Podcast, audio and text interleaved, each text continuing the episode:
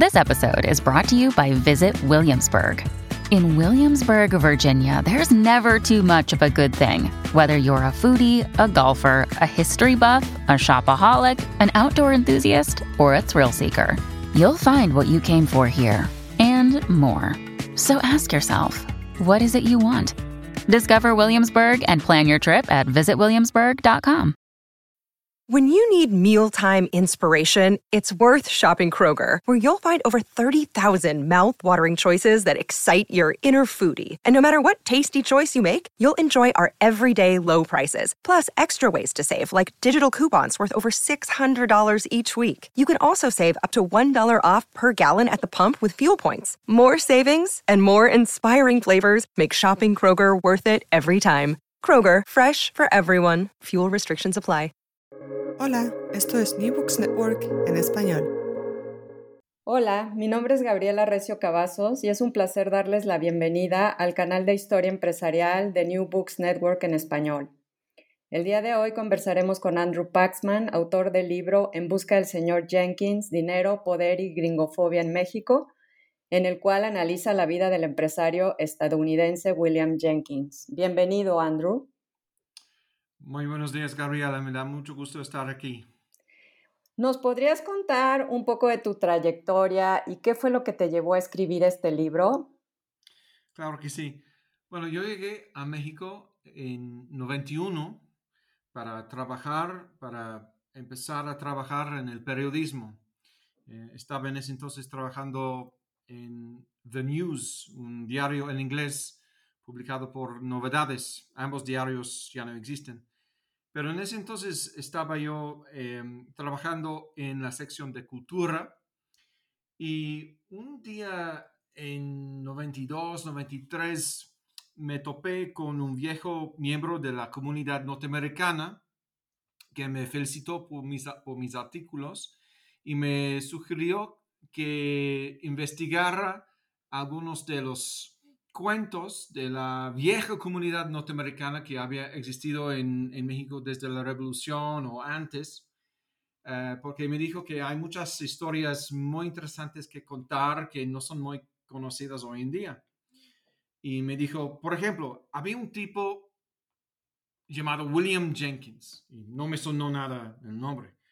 Eh, William Jenkins, que en su época era el, el hombre más, más rico de México y su riqueza debía a este, sus prácticas monopólicas en, distintas industrias como el azúcar, el cine, la banca.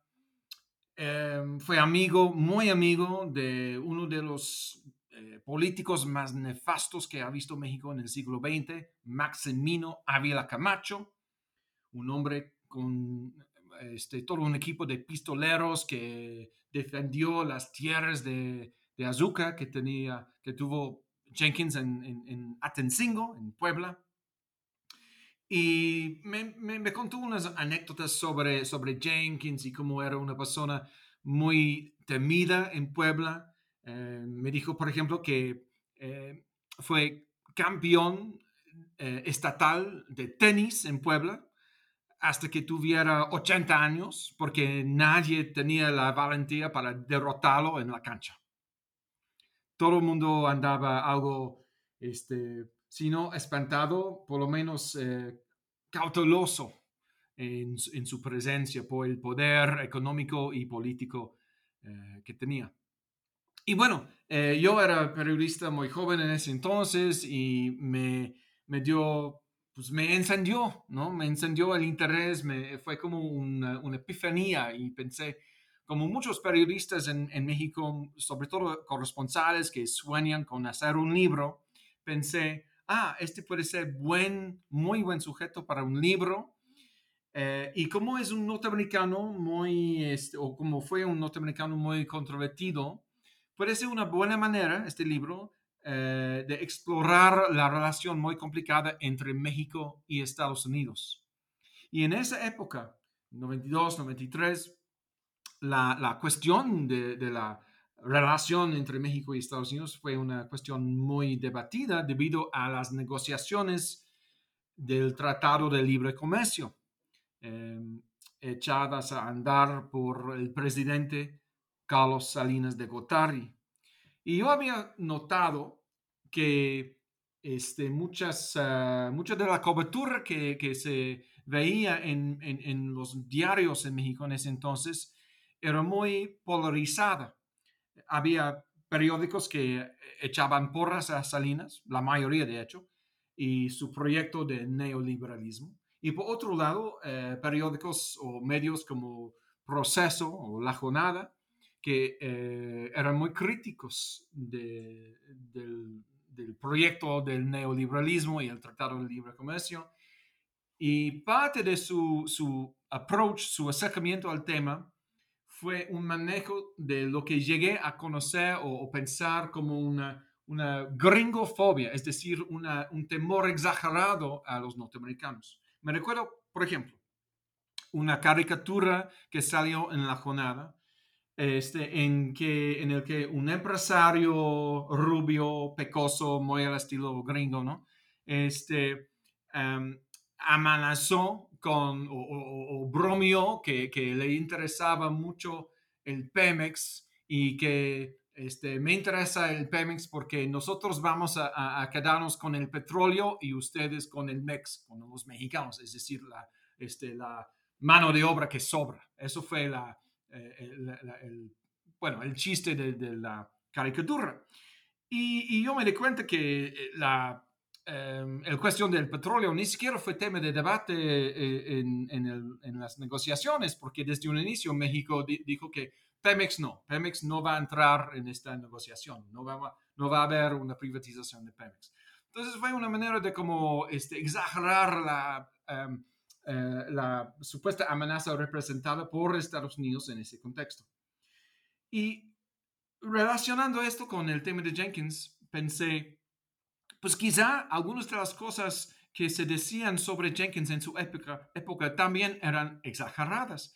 Y mientras más investigaba a Jenkins, más me di cuenta que era un personaje que, aunque sí hacía muchas cosas éticamente cuestionables, también hacía muchas cosas que eran muy este, estándares para eh, la práctica de los empresarios de la época.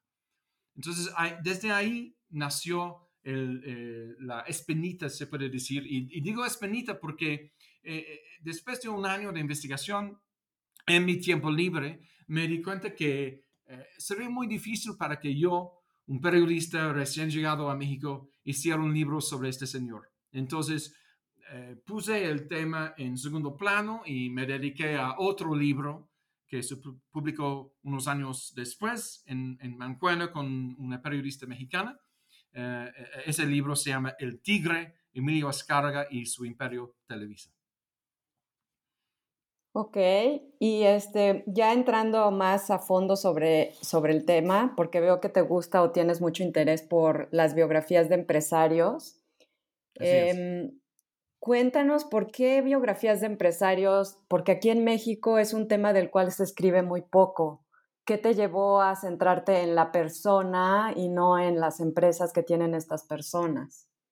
Bueno, desde un inicio me, interesaban ambas cosas tanto los personajes como las empresas.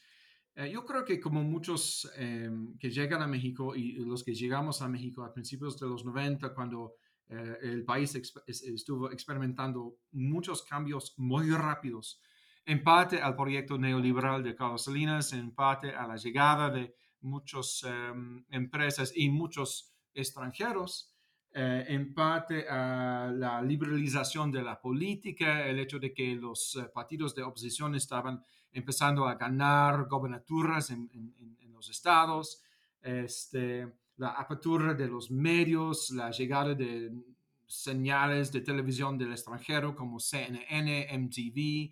Este, era un, un tiempo de grandes cambios y, por supuesto, de grandes acontecimientos noticieros como el levantamiento en Chiapas, el asesinato de Luis Donaldo, Colosio, el asesinato de Ruiz Maciel, eh, y la devaluación y la crisis económica a finales del, del 94, que, que, persistió durante varios años hasta el 97, básicamente.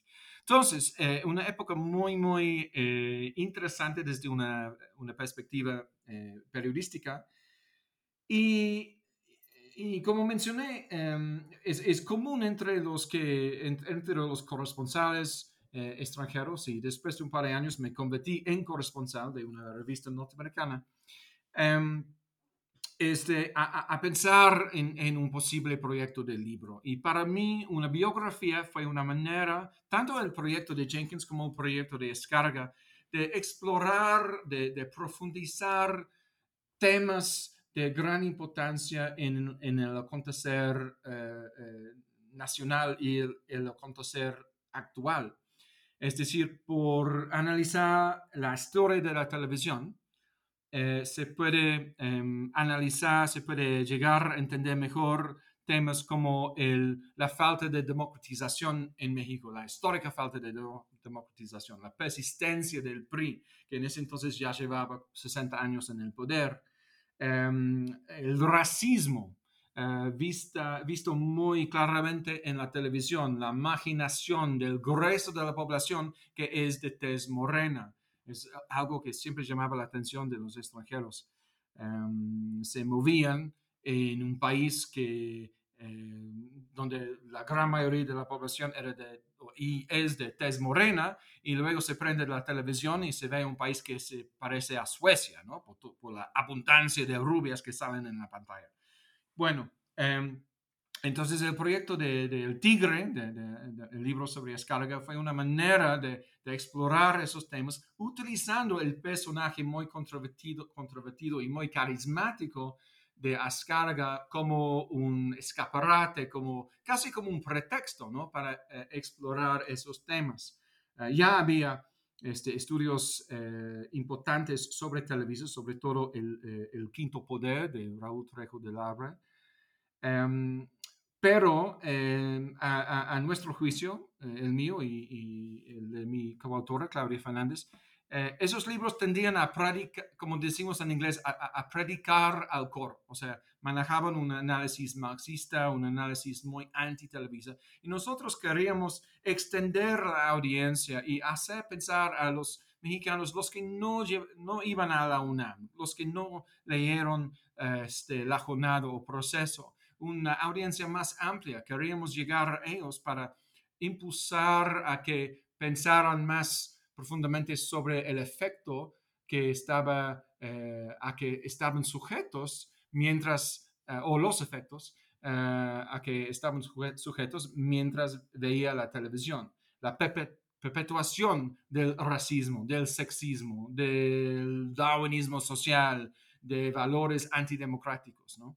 Y en un en un sentido parecido, el libro de, Jenkins iba a ser una manera de explorar esa cuestión de, eh, eh, del temor a Estados Unidos, también la cuestión de las prácticas monopólicas, que es un tema este, que coincide en, ambos libros, el de Scarga y el de Jenkins, eh, el tema de los casi cascos políticos em, y también em, una cuestión más personal que es Em, e, e, la vida de los grandes magnates y como la riqueza em, es una cosa, el éxito en, los negocios ser una cosa, pero otra cosa es el éxito en la vida familiar, la vida personal. Y en ambos casos, tanto el de Ascarga como el de Jenkins, la, vida familiar era una, una vida llena de, de tragedias, dificultades, distanciamientos con miembros de la familia,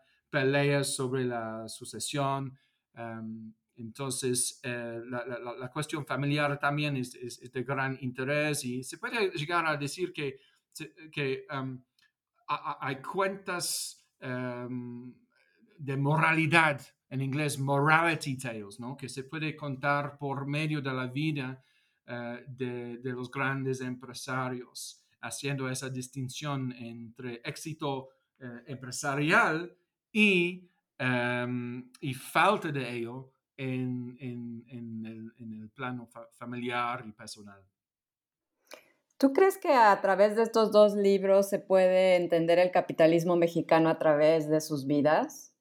Sí, yo creo que sí. Yo creo que ambos libros ponen a tela de juicio la, la idea del emprendimiento mexicano, porque los dos, los que festejaron las vidas de, de Ascarga y de Jenkins tienden a, decir que, que fueron hombres visionarios. Es, un, es, una palabra que escuché mucho cuando entrevisté a los ex empleados de Televisa, por ejemplo. El tigre era un visionario soñaba con los satélites, soñaba con la explotación de telenovelas, etcétera, etcétera. Em, Jenkins también en su época era visionario en el sentido de que hizo grandes, em, eh, implementó grandes avances eh, tecnológicos en la industria azucarera, eh, también en la industria de cine, grandes innovaciones junto con sus em, aliados en, en, ese ámbito, Manuel Espinosa Iglesias y Gabriel Alacón Chargoy. Uh, innovaciones en la construcción y, el, y, la operación de cines eh, en México entre los 40, bueno, principalmente en los 40 y 50. Entonces, en un lado hay, evidencias de un eh, emprendedorismo, un emprendimiento, eh, una visión empresarial, pero por otro lado hay mucha evidencia de prácticas rentistas, es decir, eh, de una especie de capitalismo de cuates o dependencia en el apoyo de los políticos, prácticas monopólicas a las cuales los políticos se hacen de la vista gorda.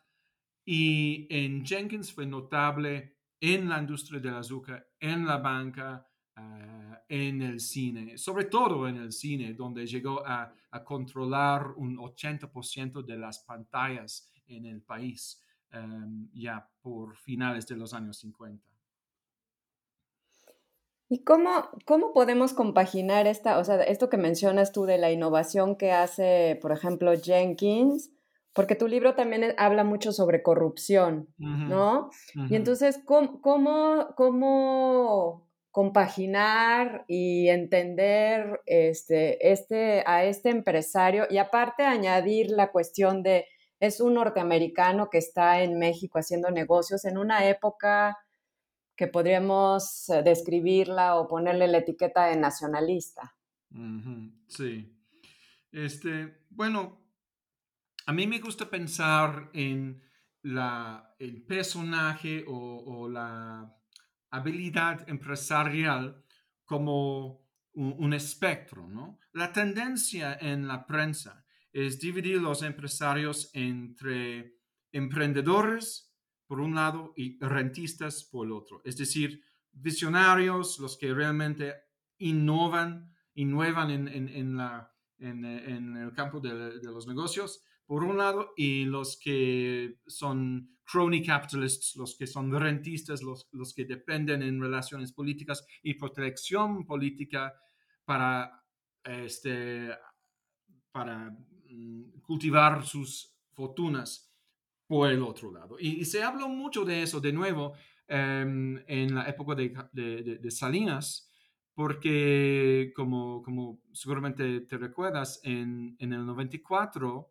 en la famosa lista Forbes de los billonarios, con B grande, los billonarios eh, em, del mundo, en 94 México llegó a tener, eh, en, el, 94 México llegó, a tener 24 personajes en esa lista. Es decir, eh, México llegó a, colocarse en cuarto lugar en la liga mundial de, países con más billonarios, eh, después de creo que fue eh, en ese entonces Estados Unidos, Japón y, Alemania. Entonces eh, surgió el, tema del debate, ¿cómo puede ser que México tiene más billonarios de, Gran Bretaña, mi país, o de Francia o Italia? Y este, entonces e, esa lista se volvió como una evidencia contundente en la, opinión de, muchos observadores de una eh, eh, especie de capitalismo mexicano que favorecía mucho a los intereses de unos cuantos empresarios muy ligados al poder político, los favoritos o los favorecidos eh, del régimen em, de Carlos Salinas.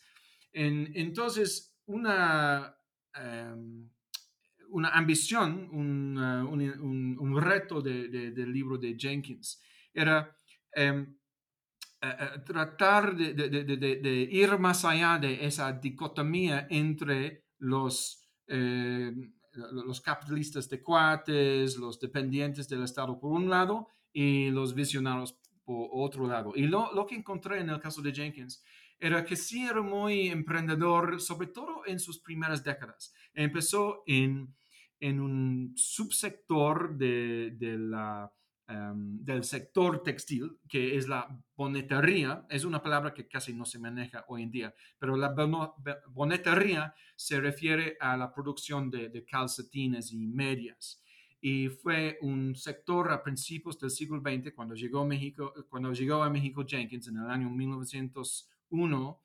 em, que tenía muy, eh, muy pocas o, muy bajas barreras a, entrar. Es decir, que con un, capital relativamente modesto se podía montar un, em, un, pequeño negocio de bonetería.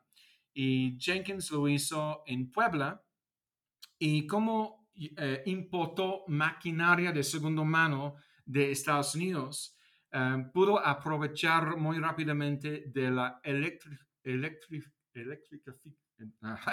la electricidad, este, electrificación, perdón, eh, de, la, del sector que estaba en pañales en ese momento y, llegó a, cultivar em, por prácticas eh, emprendedores, no tenía este, protección política en ese entonces, un, dominio del sector de bonetería Em, o, llegar a tener la presencia más fuerte en ese sector em, para principios de la revolución. Bueno, después de la revolución, cuando da una gira hacia el azúcar, de nuevo, sus prácticas son muy emprendedores en cuanto a, mecanismos de riego en, las, e, e, este, en, las, eh, en los campos, en cuanto a la investigación y, experimentación de distintas especies de azúcar que importó desde Hawái, desde Indonesia, desde otras partes. el uso eh, innovador en ese entonces de fertilizantes. Entonces, en los 20 y 30 también eh, se nota prácticas muy, muy innovadoras Em, en, el azúcar por parte de Jenkins.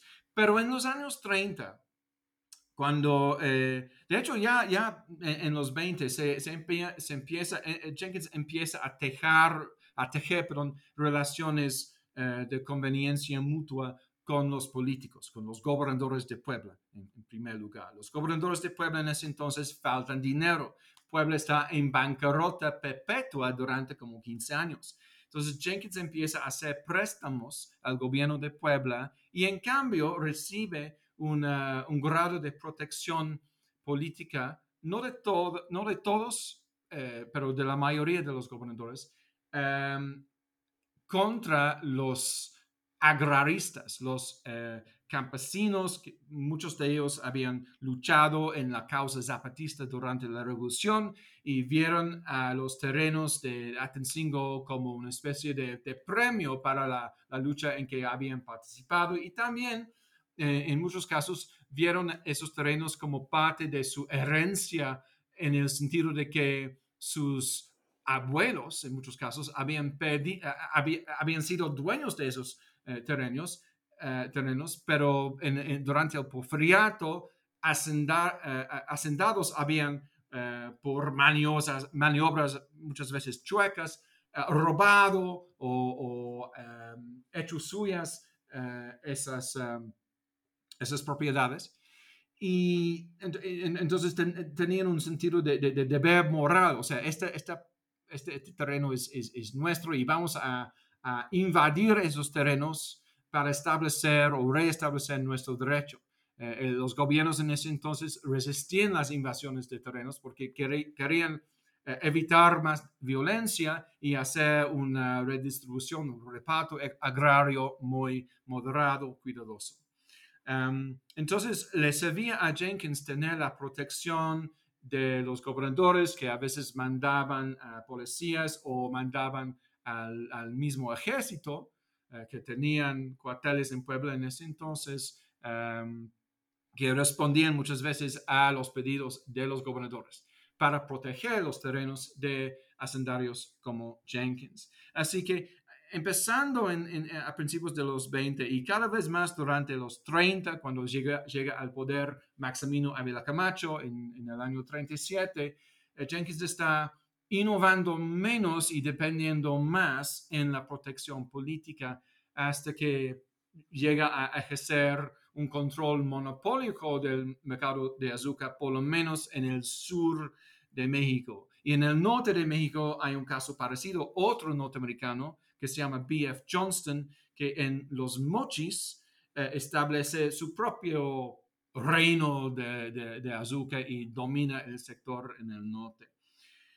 Lo que, y para contestar la, la, segunda parte de tu pregunta sobre el hecho de que, o, la cuestión de cómo puede ser que, que en tiempos de la postrevolución, donde supone eh, los gobiernos están rescatando eh, México para los mexicanos, eh, después de varias décadas de preferencias a los extranjeros durante el porfiriato. ¿Cómo puede ser que, que un, norteamericano prosperara en ese tiempo en el cual muchos norteamericanos estaban huyendo del país o viendo confiscados sus terrenos? Bueno, la, la la respuesta en parte debe a la visión empresarial de Jenkins, la visión innovadora de Jenkins, pero también en gran parte a su don de hacer amistades eh, en la política y, hacer, y, no apostar en un solo político, sino en, establecer lo que llamo yo en el libro eh, anillos concéntricos de protección alrededor de Atencingo, que al nivel local se, eh, se tratan de, alianzas con caciques, varios de ellos ex zapatistas, es, es que, eh, es decir, logró cooptar otros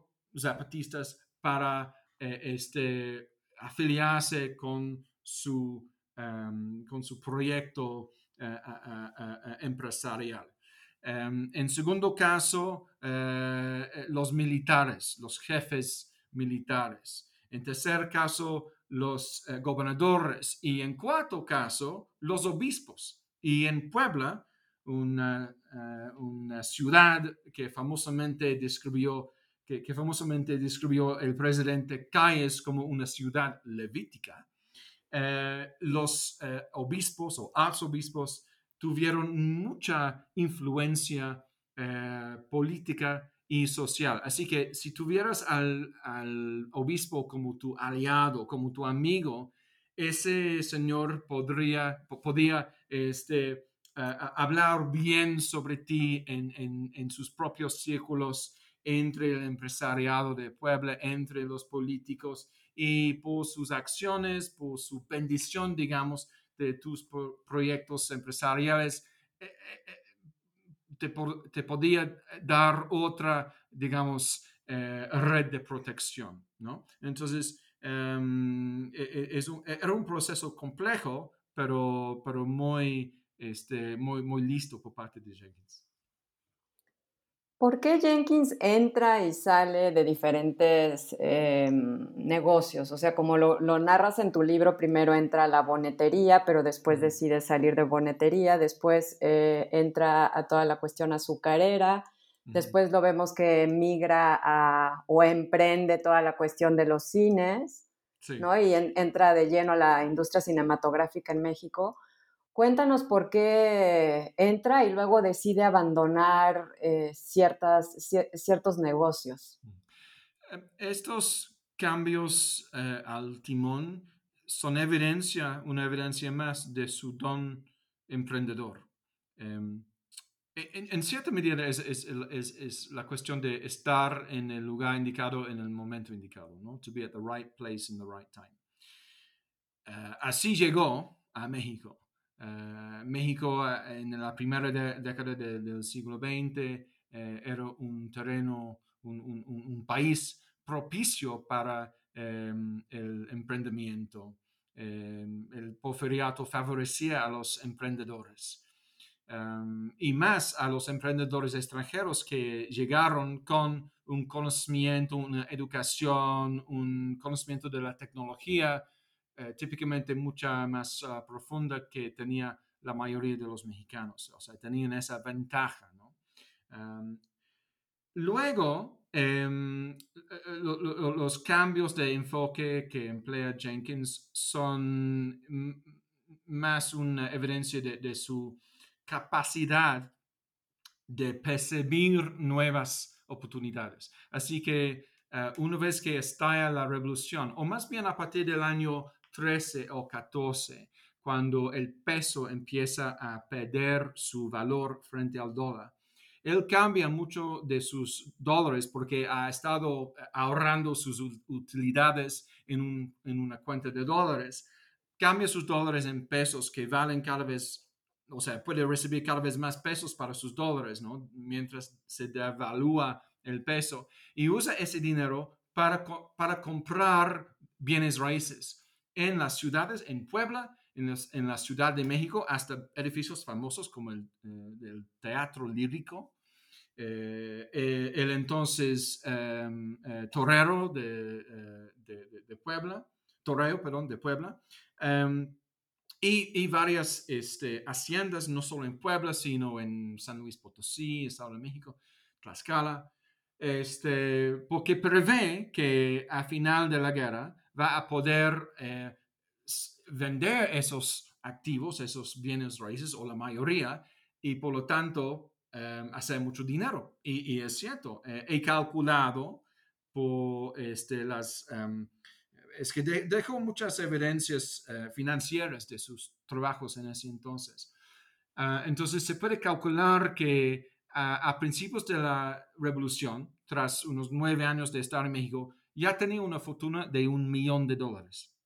En 1920, tras la venta de muchos de esos, esos bienes raíces, tenía, eh, tuvo una fortuna de 5 millones de dólares. Es decir, quintuplicó, logró quintuplicar su fortuna debido en, debido en gran parte a ese manejo de bienes raíces durante la revolución y también por haber podido mantener abierto su, su, abierta su fábrica de bonetería. De hecho, ya tuvo tres, eh, otra en, este Querétaro y otra en, la Ciudad de México. Y luego, en los años 20, nota que entre los bienes que tiene, um, hay ese hacienda Atencingo que les llama mucha la atención. Eh, eh, emprende su imaginación, porque Jenkins era un niño granjero. Este, nació y creció en los campos de Tennessee y desde joven soñaba con ser un, granjero exitoso. Entonces la idea de tener ese, activo de Atencingo, un, hacienda que había generado muchas utilidades en el porfiriato, pero eh, se quedó medio destruido por los zapatistas en la revolución. Para él, eso fue un, gran reto, rescatar y revivir y resucitar Atencingo. Y logró hacerlo durante eh, los años 20 y 30 para que ya para el 36, 37 fue el ingenio azucarero más productivo de México.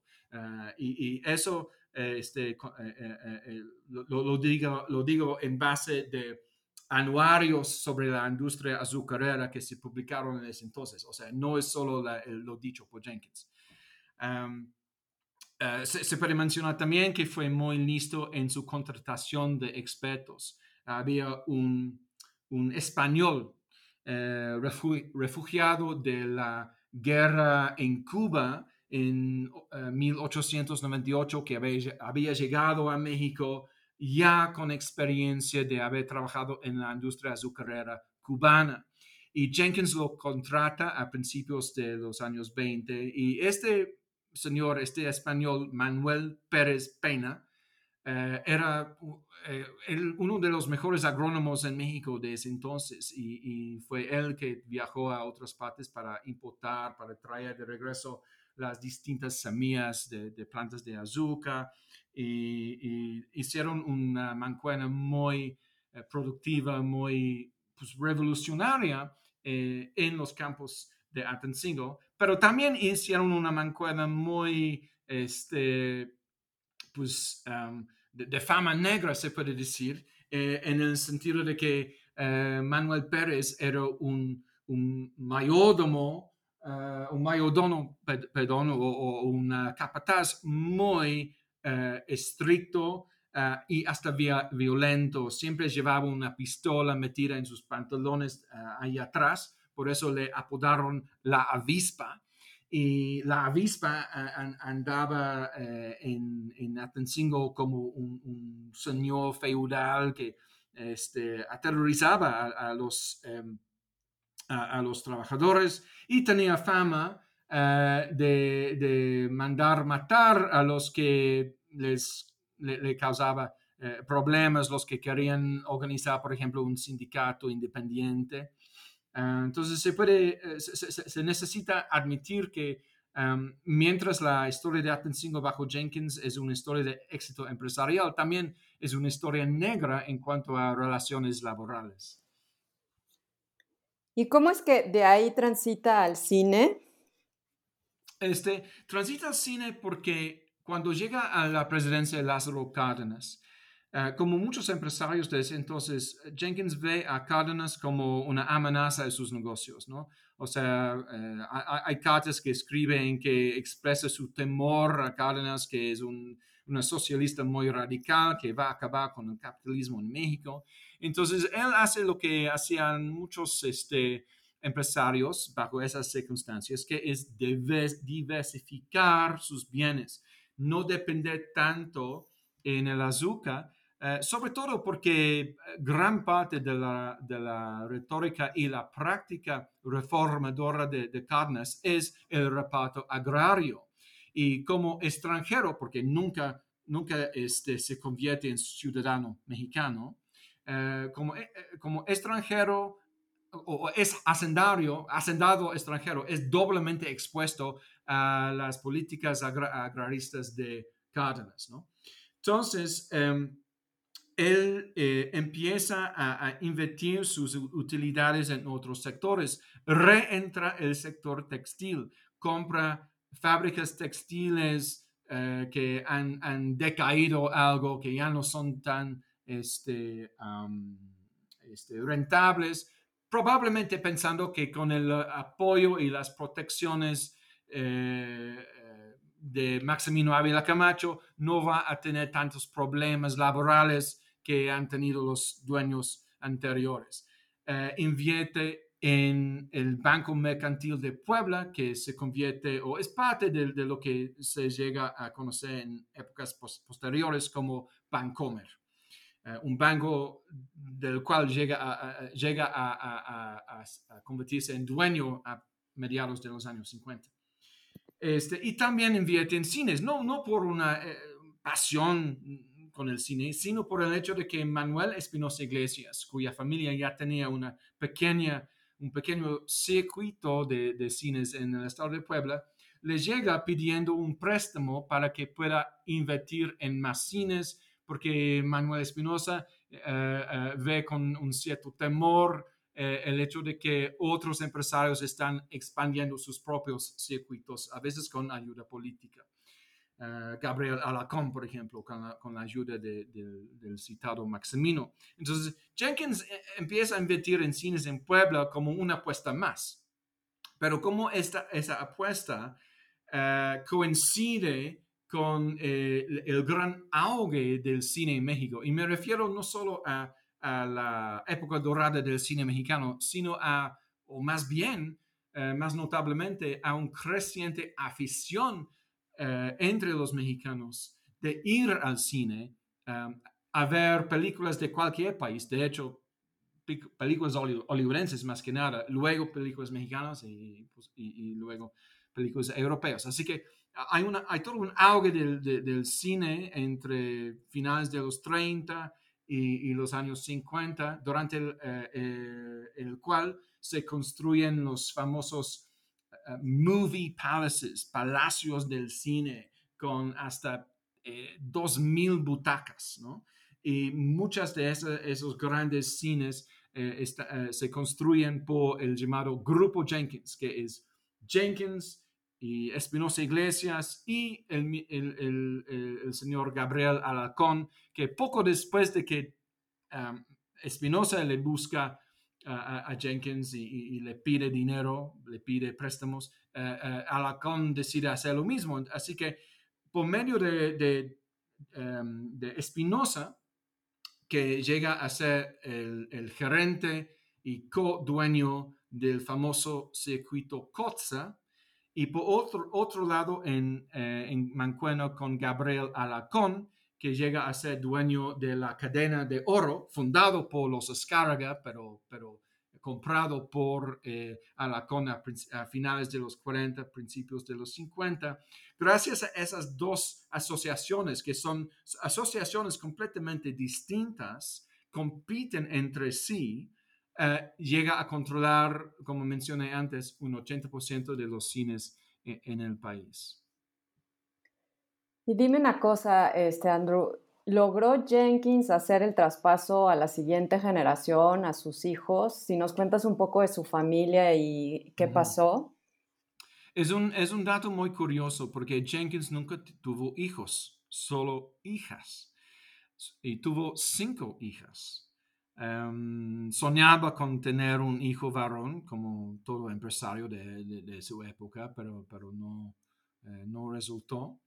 Y ah, en gran parte ah, debido a ese, eh, esa circunstancia, pero también eh, debido a, a, su, a dos factores más. el primero, esa convicción que es parte de la famosa ética protestante del trabajo, de que las, eh, las riquezas en este mundo no son para siempre.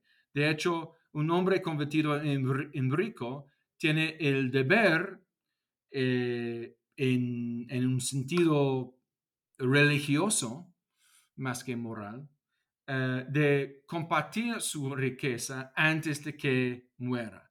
Es decir, tiene la obligación de convertirse en filántropo, como habían hecho los grandes capitanes de la industria norteamericana en la época en que creció eh, Jenkins eh, como adolescente a finales del siglo XIX en Tennessee. Me refiero a Carnegie, a JP Morgan, a Rockefeller. Esos señores, eh, hacia finales de, de sus, vida, de sus vidas, dedican la mayor parte, sobre todo en el caso de Carnegie, la mayor parte de sus fortunas a obras filantrópicas, el establecimiento de, bibliotecas, eh, la fundación de universidades, etc. Entonces Jenkins ya tiene esa cultura y empieza con sus propias obras filantrópicas durante la revolución, cuando tocó a México la, eh, la influenza española en, en el 19 fue el que más aportó a un esfuerzo por parte de la Iglesia Católica Poblana de recaudar fondos para el alivio de los, em, eh, de los que padecían esa enfermedad. y cada vez más durante los 40 y sobre todo a partir del de, 44, y aquí entra el tercer factor, la muerte, la temprana muerte de su esposa. Su esposa ya había regresado a Estados Unidos y Jenkins se quedó tras su muerte con un sentido, con una conciencia culposa, porque siempre había prometido a Mary, Mary Street, Mary Street Jenkins, de, cuya, cuyo nombre se, se, prestó a la fundación que estableció en el 54 y que ha estado en las noticias últimamente por otros motivos, este, había siempre prometido a Mary Street que una vez hecha su fortuna iban a regresar a Estados Unidos y la iba a construir un palacio y la iba a tratar como reina. De hecho, construyó su palacio, su gran mansión en, Los Ángeles, pero Jenkins nunca vivió eh, en esa casona. Eh, Mary sí, él no. Y luego fue vendido y si, si ves eh, la película Sunset Boulevard, esa famosa película hollywoodense, eh, hecha por Paramount en, los años 50. Eh, los exteriores de la casa que se ven en la película son la misma casa que construyó Jenkins. Bueno, este, entonces, em, como, como negó cumplir con la promesa, como se quedó en México siempre con el pretexto de que, ah, es que mis negocios no puedo regresar, tengo tanto, tanto trabajo aquí. Debido a, a todo eso, este, eh, tras la muerte, la muerte de, Mary, se queda con esa conciencia culposa y eso le da otro motivo para dedicar su fortuna a la filantropía. Y lo que hace es efectivamente deshereda a su familia. En su, tanto en eh, eh, las estatutas de la fundación en el 54 y en su testamento en el 58, habla de la, su preferencia por dejar casi toda su fortuna a obras filantrópicas, principalmente en Puebla y principalmente para favorecer a los, eh, a los pobres. Em, pensaba él en, en, escuelas públicas, pensaba en centros deportivos de, de, cuotas bajas, em, eh, pensó en este, proyectos culturales como el rescate de iglesias, etc pero principalmente en educación, principalmente en educación pública.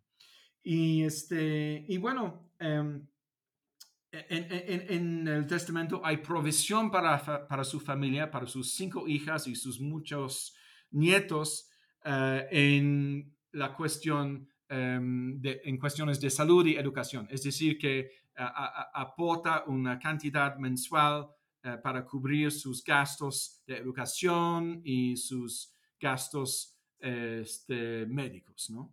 Em, pero todo lo, demás se puede decir un 90%, 99%, perdón, de su fortuna se, se dedica a obras filantrópicas y em, ya eh, para finales de su vida en el 63, eh, su, fortuna ha ayudado a construir siete centros escolares en Puebla, eh, entre ellos el, famoso SENCH, que es la, escuela más conocida en la ciudad de Puebla, la, más grande, con una capacidad de ese entonces de, de 6.000 alumnos.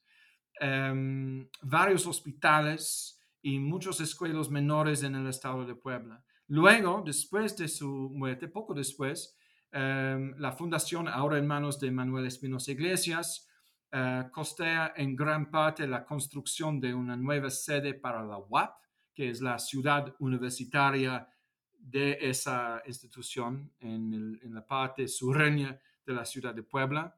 Y un par de años después, em, aporta un 50% del presupuesto para la construcción de la UDLA, hoy en día la UDLAP, la Universidad de las Américas Puebla. Y en épocas posteriores ayuda a, construir la Universidad Anáhuac, em, ayuda a construir la Basílica, eh, y bueno, muchas obras más en, en, la Ciudad de México y en otras partes de, del país. Andrew, y dime, para escribir esta biografía, ¿nos puedes contar tus, de dónde sacaste las fuentes? Porque sobre todo para un personaje del siglo XX, luego es muy complicado encontrar fuentes para aproximarse al personaje. Sí, eh, yo me enfrenté con un gran reto. Eh, tuve la suerte de conocer desde mis años como periodista a uno de los bisnietos de Jenkins, que estaba en, en, la industria del cine, no en la misma empresa, sino en otra. Entonces, él me dio la, él me abrió las puertas a, a, a, conocer a otros miembros de la familia. Y cuando llegué a conocer el, el, nieto de Jenkins, que no solo era nieto, sino era hijo adoptivo de Jenkins, como Jenkins no tuvo hijos varones, decidió adoptar como si fuera suyo uno de sus nietos porque la mamá se había divorciado muy pronto después de casarse. Entonces, este, este niño, eh, su papá estuvo en, Los Ángeles, mientras la mamá en, Puebla con Jenkins, así que él se convirtió en, en papá de facto de este nieto. Y este nieto, eh, William Ansted Jenkins, es el que eh, fue líder de la fundación desde 2002 a 2016 cuando murió. Y bueno, este señor em, que conocí por primera vez en, en, 2001 me dijo que no hay papeles, que no hay archivo personal de Jenkins porque este, eh, me dijo, he buscado y no he encontrado más que cartas eh, personales a, la familia que más que nada tratan de lo que hacía con su tiempo libre, eh, este, pescando en Acapulco, por ejemplo. y luego un, un, gerente de la Fundación Jenkins me dijo que se había conservado inicialmente todo los, los, todos los archivos empresariales de Jenkins fueron amenazados en una bodega en las afueras de Puebla. Pero en el 74, cuando este, pegó a Puebla un temblor muy fuerte, esa bodega se quedó dañado, el archivo también, y Manuel Espinosa Iglesias, en vez de reponer el archivo, decidió, mandó quemar el archivo. Y como historiadora vas a, vas a apreciar este, el golpe, la patada al estómago que yo sentí cuando... Eso es una tragedia. Sí, sí, una tragedia eh, eh, este, historiográfica. Entonces, para recuperar la historia empresarial a Jenkins sin tener su archivo o muy poco de, ello, eh, tuve que hacer un trabajo extra de visitar em, muchos archivos eh, encontrando evidencias de, su, ah, de sus em, actividades. Y, varios archivos me, me sirvieron eh, en particular. Em, el Archivo General de la Nación, eh, los fondos presidenciales, había muchas evidencias de sus actividades en, en Atencingo, sobre todo, sobre todo las, eh, las, quejas de los campesinos que trabajaban eh, o que vivieron en los alrededores de Atencingo y que estaban, em, que eran agraristas que, querían los terrenos de, Jenkins. Em, eh, en relaciones exteriores había mucha evidencia de sus em, actividades empresariales eh, entre su llegada y los años eh, principios de los 30, porque en ese entonces cada vez que un extranjero estableció un negocio o hizo una, una compra de un terreno, tuvo que escribir a relaciones exteriores pidiendo permiso y renunciando su derecho de hacer un reclamo frente a la embajada norteamericana por si acaso hubiera eh, disputas sobre la, compra. Entonces, eso fue un paper trail, eso fue una, una colección muy útil.